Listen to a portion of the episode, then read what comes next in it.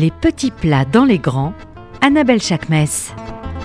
Bonjour à toutes et à tous, vous êtes sur RCJ 94.8 et vous écoutez les petits plats dans les grands. Aujourd'hui, je partage avec vous l'excellence de la gastronomie italienne avec euh, un festival que j'ai découvert à Florence qui s'appelle Pity Taste. Je voulais vraiment partager tout ça avec vous et c'est tout de suite sur RCJ. Monsieur Napoléoné, bonjour. Vous êtes l'administrateur du salon Pity Imagine, donc qui organise ce salon Pity Taste aujourd'hui à Florence, enfin depuis euh, deux jours à Florence. Parlez-nous de cette envie de construire la gastronomie italienne à ce point et comment, comment vous avez réfléchi ce salon?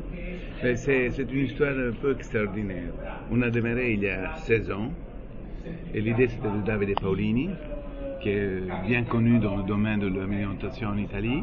Et l'idée au tout début c'était d'aider les petites entreprises en voie de disparition, entre guillemets. C'est-à-dire les artisans qui normalement dans les grands salons de l'alimentation italienne internationaux, ils étaient toujours dans le coin et très difficilement euh, visibles.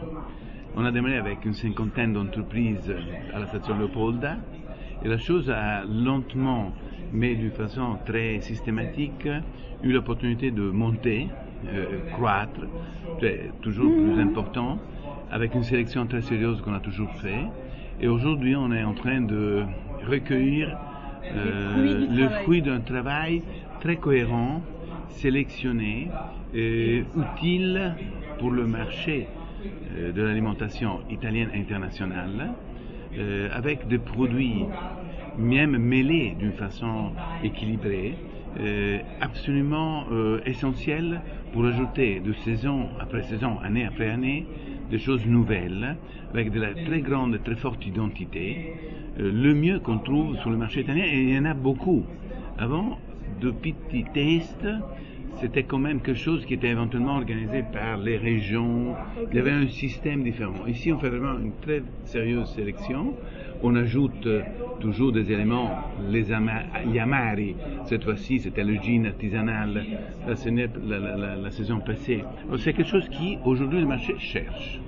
Ah mais c'est moi quand je suis venue l'année dernière et cette année encore, ce qui me ce qui m'étonne et ce qui me rend folle, c'est la précision de sélection des producteurs parce que vous n'avez et c'est ça qui, différencie je trouve Pity Taste de tous les autres salons food quels que soient les salons food à travers le monde c'est la précision de sélection des producteurs.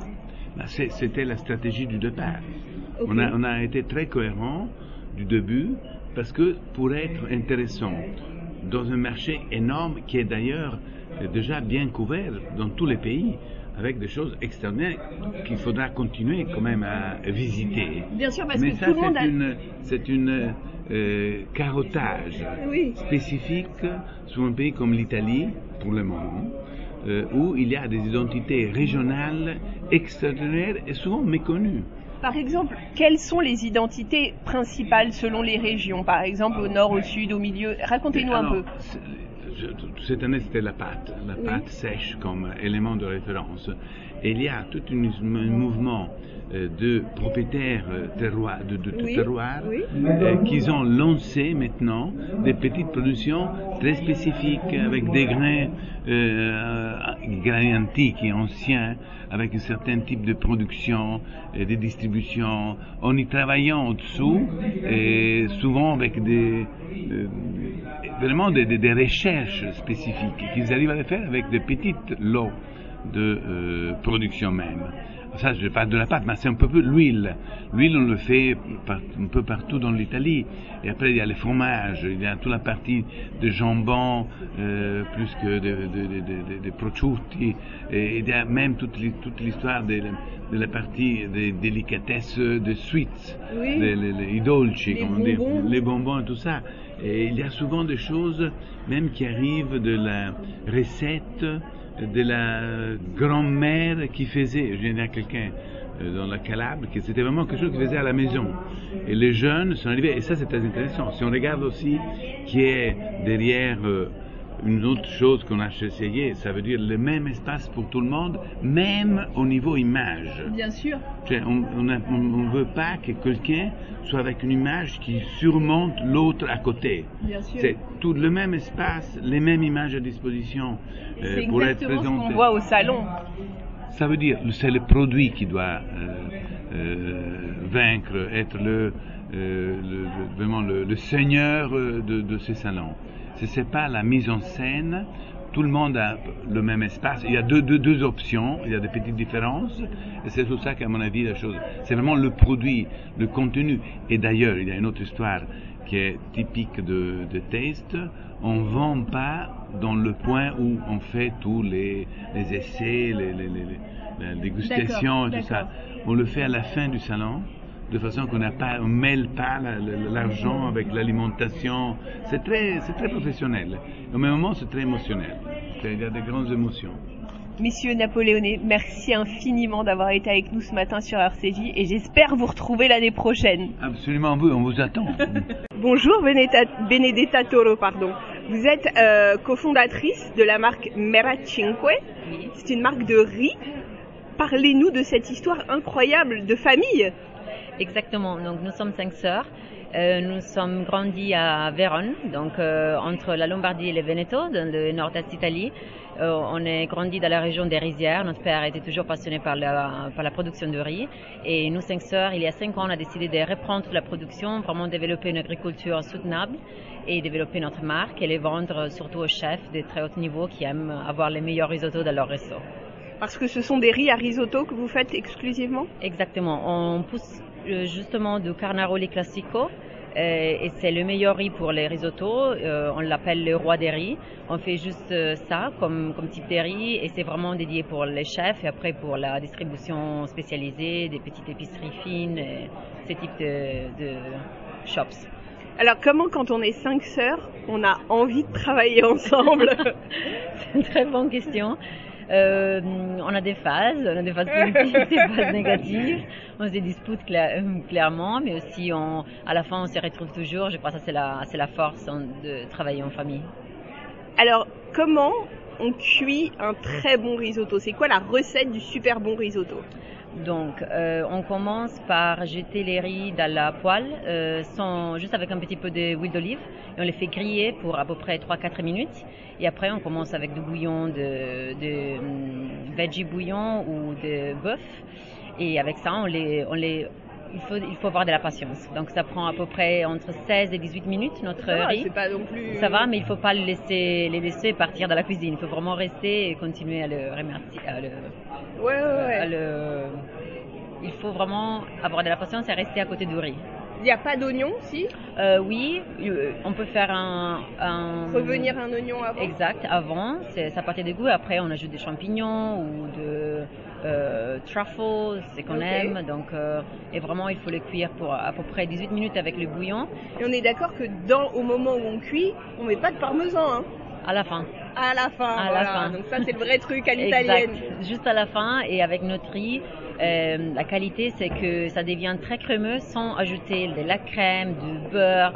On sait très bien qu'en France, on aime beaucoup ah le beurre ajouté, mais avec notre riz, ça devient très crémeux naturellement. Donc, on n'a pas besoin d'ajouter de gras. Parlez-nous de la région dans laquelle vous cultivez ce riz, c'est-à-dire que c'est une région particulière Oui, euh, on est dans, une région, c'est très proche du lac de Garda, euh, donc on est dans le nord d'Italie, dans le nord-est d'Italie. C'est une région avec un sol spécial pour la cultivation du riz. C'est un sol argileux qui garde très bien l'eau et qui est parfait pour ce type de céréales. Et est-ce qu'il y a d'autres régions en Italie où on cultive du riz? Oui, il y a des autres régions plutôt dans l'ouest, dans le nord-ouest d'Italie, à côté du, Piémont, mais c'est un riz différent. Normalement, les grains sont un tout petit peu plus petit. Et, et, voilà, donc nous on est dans une région très très spéciale et notre qualité est vraiment top. Ça c'est ce que les chefs disent de nous, donc on, on est très content de ça. Merci infiniment Benedetta d'avoir été avec nous ce matin sur RCJ. À très bientôt. Merci à vous. Bonne journée. Bonne journée. Bonjour Nicolas, merci d'être avec nous ce matin sur RCJ. Dites-moi, qui êtes-vous Nicolas? Bonjour, euh, moi je suis un agriculteur à la base.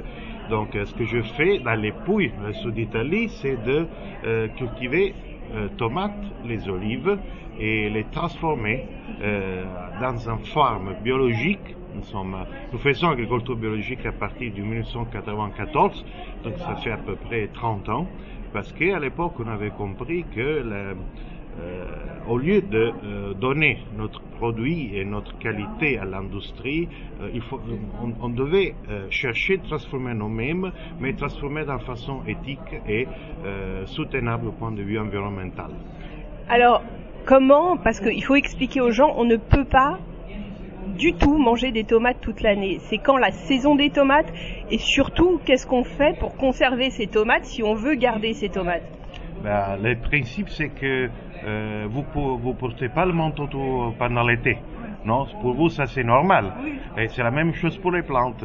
Et les plantes, ils ne donnent pas leurs fruits toute l'année. Donc, pour manger des tomates, des bonnes tomates de saison, il faut manger des tomates à partir de juillet jusqu'à la fin de septembre. Et après, si c'est pas, si on ne mange pas dans cette saison, c'est mieux euh, manger des tomates conservées parce que s'ils sont bien faits, euh, des tomates de qualité, vous gardez la plupart des qualités, la plupart des goûts dans des boîtes, dans des tomates conservées, qui sont mieux des tomates que vous achetez au supermarché, qui viennent de, euh, je sais pas où, et ils sont faits, je sais pas comment. Bien sûr. Ça veut dire que conserver ces tomates, on les prend, on les met en conserve, mais comment on fait? Bah, c'est la manière la plus simple possible parce que le truc c'est de chercher à garder les goûts du, du- du vrai tomate sans ajouter trop de, de- des épices, trop de saveurs, trop de produits. Donc euh, le mieux c'est de faire euh, pasteurisation avec de l'eau et un petit peu de sel. C'est tout. On ne chauffe pas la tomate. Et on ne chauffe pas la tomate. euh, sauf pour faire les sauces de tomate, il faut les chauffer. Mais si vous prenez une tomate entière, euh, bien nettoyée, vous, vous allez le mettre dans une boîte, vous ajoutez de, de l'eau avec du sel, vous fermez la boîte et vous le faites pasteuriser. Ils vont garder pour un an, un an et demi, en gardant toutes les caractéristiques et les saveurs, les parfums des tomates. Comment, quand on a votre âge, parce que vous n'êtes pas très vieux, on a envie de faire perdurer cette tradition familiale? Bah, c'est pas une question d'âge, c'est une question de passion. C'est une question d'aimer le travail que chacun en fait, parce que quand on aime ton travail, c'est pas un travail. Et comme euh, dans, ma famille, on est agriculteur de 5, 6 générations, donc il faut dire que euh, j'ai vu un patrimoine, une richesse, et j'ai étudié, j'ai travaillé pour la garder. En plus, j'aime bien manger. Et donc, euh, euh, quoi de mieux? Non, c'est vrai. Alors, comment euh, aujourd'hui on, peut, quand on est un petit producteur comme vous, agricole, comment on arrive à diffuser ces produits à travers le monde? Euh, il faut avoir une idée très forte, il faut travailler avec euh, une qualité très élevée, il faut avoir un projet, et en plus il faut offrir un produit qualité très élevée euh, euh, pour les gens qui euh, comprennent et expliquer le produit. En plus, aujourd'hui, c'est très important de garder des idéaux d'équilibre avec la nature, des équilibres du point de vue éthique et moral dans, son propre produit et, comment dire, avoir un, juste mélange entre business and, et- et euh, l'amour pour le propre travail. Donc, euh, il faut bien mélanger ces trucs-là et avoir beaucoup de patience, les résultats ils vont arriver. C'est, vous avez envie vous de transmettre ça à la génération qui arrive, vos enfants, vos petits enfants Ben, j'aimerais bien transmettre euh, l'amour pour ce travail, l'amour pour ma terre, ma région, les Pouilles qui sont une région euh, magnifique, et surtout l'amour de comprendre comment ça fonctionne, comment ça marche, euh, certains, euh, euh, comment dire, certains mécanismes de la nature. Apprendre et bien ménager. Ce que la nature y fait beaucoup mieux que nous. C'est quoi les mécanismes de la nature qui vous passionnent le plus? Bah, bien sûr, la capacité de la nature de se nettoyer soi-même, de réussir à, comment dire, euh, résoudre notre faute, euh, notre, notre erreur, euh, qui, et la, la capacité de résister à tous nos efforts de l'abîmer. Ça sera le mot de la fin. Je vous remercie infiniment d'avoir été avec nous ce matin sur RCJ. Merci à vous et bonne journée. Je vais vous présenter maintenant une huile d'olive assez incroyable. Dianara, c'est ça Dianora. Dianora, pardon. Ne vous inquiétez pas. Merci d'être avec nous ce matin sur RCJ. Vous êtes euh, représentant de la marque Trebio. Alors parlez-nous pas que de votre huile, mais de tout ce qui l'entoure. Alors, ce projet en fait a commencé grâce à mes parents. Ils avaient une très grande envie de nous redonner des racines en Italie. Donc on est moitié autrichien, moitié italien, mais on a vraiment grandi entre la Belgique et la France. Et un des grands espoirs en fait de mes parents et surtout de mon père a été de pouvoir vraiment nous redonner racines en fait dans un terroir qu'il aime énormément. Donc ce projet a commencé il y a 12 ans. On a repris une propriété qui est pas très loin de notre propriété familiale. Et dans cette propriété qu'on a repris, il y avait, euh, il y a un très très beau patrimoine qui s'appelle euh, le château du Trebbio, qui est à Saint-Pierre à Sieve et Scarperia. Et en fait, en reprenant tout ça, ça a été une structure en fait de pouvoir remettre vie dans un endroit qui avait été un peu abandonné au niveau de l'agriculture. On a commencé un implant il y a 8 ans. Et dans cet implant, on a planté euh, 30 000 plantes, donc une plantation qui est assez grande avec l'idée vraiment de pouvoir faire une, euh, huile sans compromis, alors une huile de grande qualité sans compromis. Et on a planté 16 variétés différentes toscanes. De ces 16 variétés, cette plantation moderne, on l'a faite pour qu'elle puisse être mécanisable. Donc vraiment de pouvoir faire la récolte très rapidement et pouvoir la presser directement après. Dans ce qu'on vous propose aujourd'hui, on a deux assemblages différents et des monovariétales. L'huile reste biologique et biodynamique, vraiment avec l'idée de pouvoir euh, faire une agriculture qui est respectueuse de cet endroit, de sa biosphère, de pouvoir vraiment remettre vie sous terre, sur la terre, et de pouvoir vraiment faire quelque chose d'extrêmement harmonieux. On a un, une équipe qui est extrêmement jeune, donc on commence avec une équipe de 20 à 70 ans, ce qui est très très chouette. Donc il y a vraiment une grande génération. Et 70 ans, c'est très jeune en C'est vérité. très très jeune, exactement. Je suis tout à fait d'accord. Et donc ce qui est très, et c'est ce que je dis toujours d'ailleurs. Les plus âgés sont les plus jeunes en fait dans le groupe. Et ce qui est vraiment amusant, c'est qu'il y a une énorme transmission entre générations. C'est un, c'est un projet qu'on aime énormément. Ça vient vraiment d'une passion plus qu'autre chose. Et on a une team qui est merveilleuse, qui est extrêmement passionnée, qui adore ce qu'elle fait. Donc c'est vraiment génial de- d'y travailler dedans. Bien sûr, la famille tient énormément aussi parce que c'est vraiment une, euh, c'est quelque chose de collectif pour nous. Mais je trouve que la chose qui est la plus chouette, et c'est vraiment là où on dit aux gens de toujours venir nous voir, parce que je pense que c'est assez amusant, parce que non seulement c'est innovant, c'est expérimental ce qu'on est en train de faire, toujours dans l'idée en fait de rester rattaché à la tradition, mais aussi à que je- alors, de toujours regarder vers le futur. Et, voilà. Qu'est-ce qu'a le terroir toscan de spécifique en ce qui concerne l'huile d'olive? Ça ça, ça veut dire le terroir Qu'est-ce que ça veut dire? Alors, euh, ce qui est très intéressant en Italie, c'est ce que j'ai appris n'étant, alors n'ayant pas grandi en Italie, mais ce que j'ai appris vraiment ces dernières années, c'est que chaque région en Italie a vraiment son identité de l'huile d'olive. Donc chaque région a vraiment une préférence. Donc si vous voyez la Toscane, la Toscane en fait a vraiment des huiles et des variétés qui sont vraiment en soi conçues pour être euh, quelque chose de très robuste, de très caractéristique et de très caractériel. Donc en fait c'est quelque chose, les Toscans vont toujours vous dire, nous on cherche une huile qui vraiment gratte la gorge. Et c'est vraiment ça l'expression. Tandis que plutôt vers, euh, vers toute la Vénétie, en soi, c'est des huiles un peu plus délicates. Pour ce qui est de la- des pouilles, c'est encore plus fort. C'est une, c'est une variété généralement qui s'appelle la coratina et qui est vraiment là, très très présente qu'on peut pas, on peut pas la rater du coup. Donc je pense que chaque région a vraiment une identité. C'est une empreinte en fait de cette, euh, de cette région et on peut vraiment s'amuser à faire des assemblages assez incroyables. On est quand même en Italie, on a eu quand même une, une grande richesse au niveau des variétés d'olivier. Et euh, je pense que c'est là où les, où les Italiens s'amusent justement à inventer un peu leur, euh, leur manière ou leur approche en fait à leur plat traditionnel. Donc, voilà. Si vous deviez décrire euh, le- les, les spécificités gustatives de votre huile d'olive très bio, ce serait quoi? Comment vous décririez votre huile? Alors, c'est pas si facile de la décrire parce qu'on a deux assemblages qu'on a amenés en foire. Donc la plus délicate en soi, sa spécificité, c'est euh, on a basé, alors tout premièrement, c'est la manière dont on produit notre huile. L'approche en fait qu'on a de nos huiles, c'est de les récolter en monovariétal et puis plus tard de faire l'assemblage en fait dans le pressoir. Donc en fait l'approche déjà là, elle est légèrement différente parce qu'en soi ce qu'on essaye de faire, c'est de, de justement respecter les différents temps de maturation de chaque variété. Donc ces temps de maturation vont avoir un impact sur le goût après? Absolument. Et donc justement, au lieu de faire l'assemblage déjà dans les champs, celui de pouvoir respecter chaque maturation de chaque variété permet en fait d'éviter certains défauts qui pourraient subsider en fait justement à le prendre tout ensemble. Parce qu'il y a certaines semaines, en fait, il y en a une qui qu'on peut récolter tout de suite et il y en a une où il faut attendre deux semaines plus tard D'accord. pour pouvoir les assembler. Donc c'est vraiment de pouvoir pousser au maximum la qualité et vraiment le ton optimal pour celle-ci. Ce qui, euh, alors, ce qui caractérise notre huile d'olive, donc pour la plus délicate, on a quatre variétés différentes. Donc on a un 40% de lecchino, 20% de pendolino, 20% de rossellino ceretano et euh, Et... Non, j'ai dit les quatre. Il me semble que j'ai dit les quatre. Et du coup, en fait, ce qui est assez intéressant dans l'huile un peu plus délicate, qui était une réponse en fait vraiment à vouloir proposer une huile d'olive euh, dans sa délicatesse, en fait, de pouvoir l'assembler justement avec des, euh, des plats qui sont un peu plus poissons, des crustacés, des légumes, en fait, quelque chose de beaucoup plus délicat.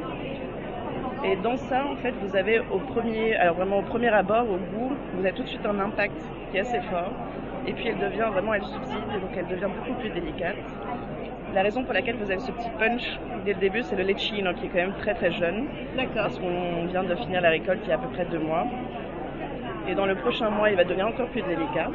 Tandis que l'autre, qui est vraiment notre produit phare et qui est vraiment l'empreinte toscane, celle que typiquement nous on cherche en Toscane, c'est vraiment les quatre typiques. Donc c'est 40% des chino, mais après vous avez 20% de frantoio, 20% de maurino, euh, de muraiolo, excusez-moi, et 20% de leccio del corno. Donc c'est vraiment des variétés qui sont très très fortes. Et là en fait vous allez retrouver des goûts qui sont pour nous en fait vraiment ce qu'on recherche toujours. Donc c'est vraiment des goûts de d'artichaut, euh, de... Alors c'est vraiment le goût d'artichaut, c'est ce qui vous assèche en fait un peu la, Oui, oui, oui. la gorge au palais.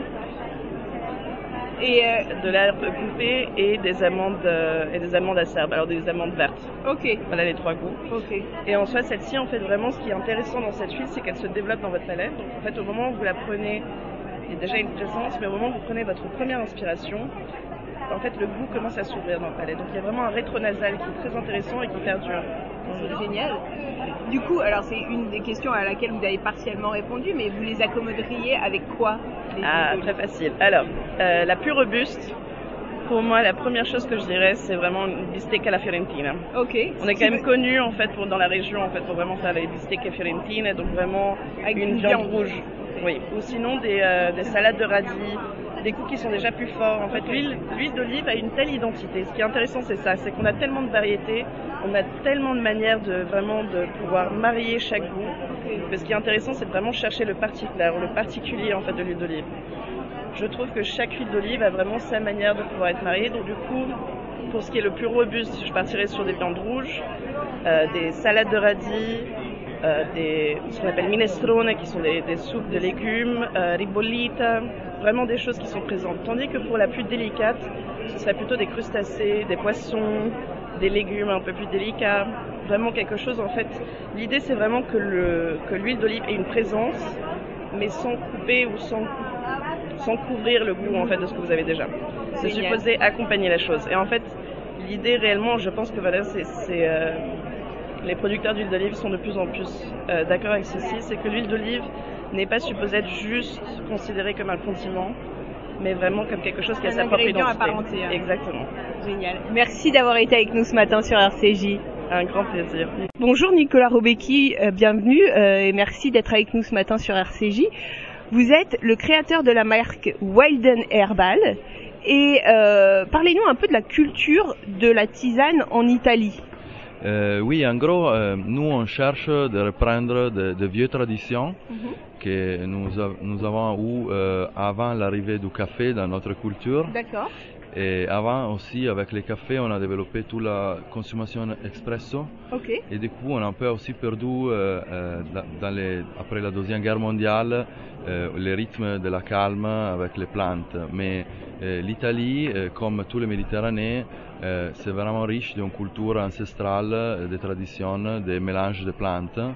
Et comme vous aussi en Provence, ça s'est bien Mhm. C'est vrai. développé. Vrai. Et chez nous, on, on a cherché un peu de faire un travail un peu différent par rapport à qu'est-ce que c'est aujourd'hui Chez la- vous, chez Wilden Herb. chez nous, chez nous, euh, chez Walden Herbal, voilà, exactement. Euh, en gros, on cherche de reprendre les vieilles méthodes de mélange de plantes, mais on applique aussi euh, une vision de vouloir rendre les boissons aussi bien agréables pour la vie quotidienne. Ce sont des herbes qui viennent de toute l'Italie Alors en gros, aujourd'hui, on est un peu à deux parts de notre travail de construction de filières. Mhm. Et on a 22 plantes qu'on utilise, qui sont directement euh, cherchées chez les producteurs et on, on cherche de faire un travail sur l'année de planification des quantités. Et après, doucement, doucement, on développe aussi de bonnes relations pour acheter la meilleure qualité des plants qui, par exemple, sont tropicales, ils ne sont Ok. il n'y a pas dans notre climat. Mais nous, on ne travaille pas en poudre, par exemple. Si vous Oui, c'est vraiment des. on- là, on peut le voir, ce sont vraiment des, des herbes, euh, enfin, ou des baies, ou des, des choses qui sont assez entières. Oui, oui, oui. En gros, C'est un vrai choix et ça a une importance oui, sur la. oui, oui, ça, ça a beaucoup d'importance parce que, en gros, nous aujourd'hui on parle de tisane comme Mhm. une boisson, mais à l'origine, tisane c'est euh, la, la coupe de feuillage pour faire l'infusion. D'accord. Et, et après, c'est devenu tisane thé, mais Ouais. en gros aussi, euh, utiliser les feuillages entiers, Ça ça, sens. ça, c'est les, les, les tailles tisane pour infusion, en gros. Ça, ça doit être expliqué comme ça. Et aujourd'hui, notre moment est un moment où on, a commencé aussi à développer des tisanes plus spécifiques pour des besoins plus médicaux, pour la santé, pour le bien-être quotidien au- autour de la, de la femme aujourd'hui. Oui, je vois ça, oui. Et, et on a lancé cette ligne qui sera en commerce euh, à partir euh, du 20 f- février et qui cherche un peu de répondre euh, aux exigences du, du- du cycle pour, pour aider contre euh, les, les douleurs. Et euh, c'est vraiment totalement naturel. Oui, c'est ça, c'est ça. Il n'y a que des plans. Bah écoutez, merci en tout cas infiniment d'avoir été avec nous ce matin sur RCJ. À très très bientôt. Bah, merci beaucoup à vous, j'espère de vous revoir. Moi de aussi. Et bien voilà, nous arrivons à la fin de cette émission. Je vous souhaite une bonne semaine. Shabbat shalom à tous. À très bientôt. Au revoir.